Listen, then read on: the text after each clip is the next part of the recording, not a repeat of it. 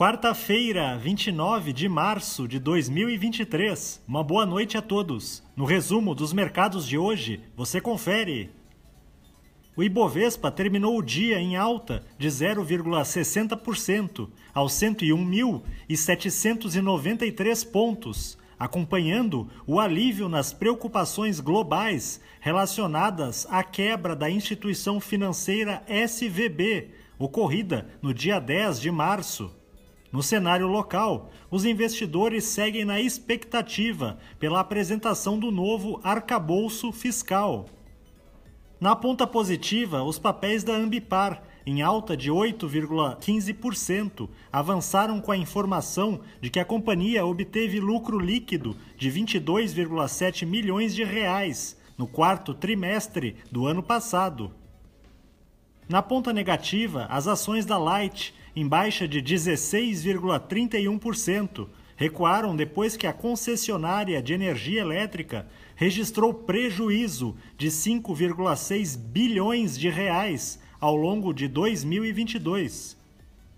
O dólar à vista às 17 horas estava cotado a R$ 5,13, em baixa de 0,57%. Já no exterior, as bolsas asiáticas fecharam de forma mista, em meio às dúvidas sobre a recuperação chinesa desde a reversão da política de Covid-0, após uma série de balanços fracos de empresas locais. No Japão, o índice Nikkei fechou em alta de 1,33%. Na China, o índice Xangai Composto caiu 0,16%. Os mercados na Europa encerraram em alta, impulsionados por dados preliminares, mostrando que o índice de confiança do consumidor na Alemanha poderá atingir em abril seu maior patamar desde julho de 2022. O índice Eurostock 600 teve ganho de 1,29%. As bolsas americanas terminaram em alta, repercutindo a notícia de que o governo norte-americano pretende pedir a reguladores federais do setor bancário novas regras para os bancos médios.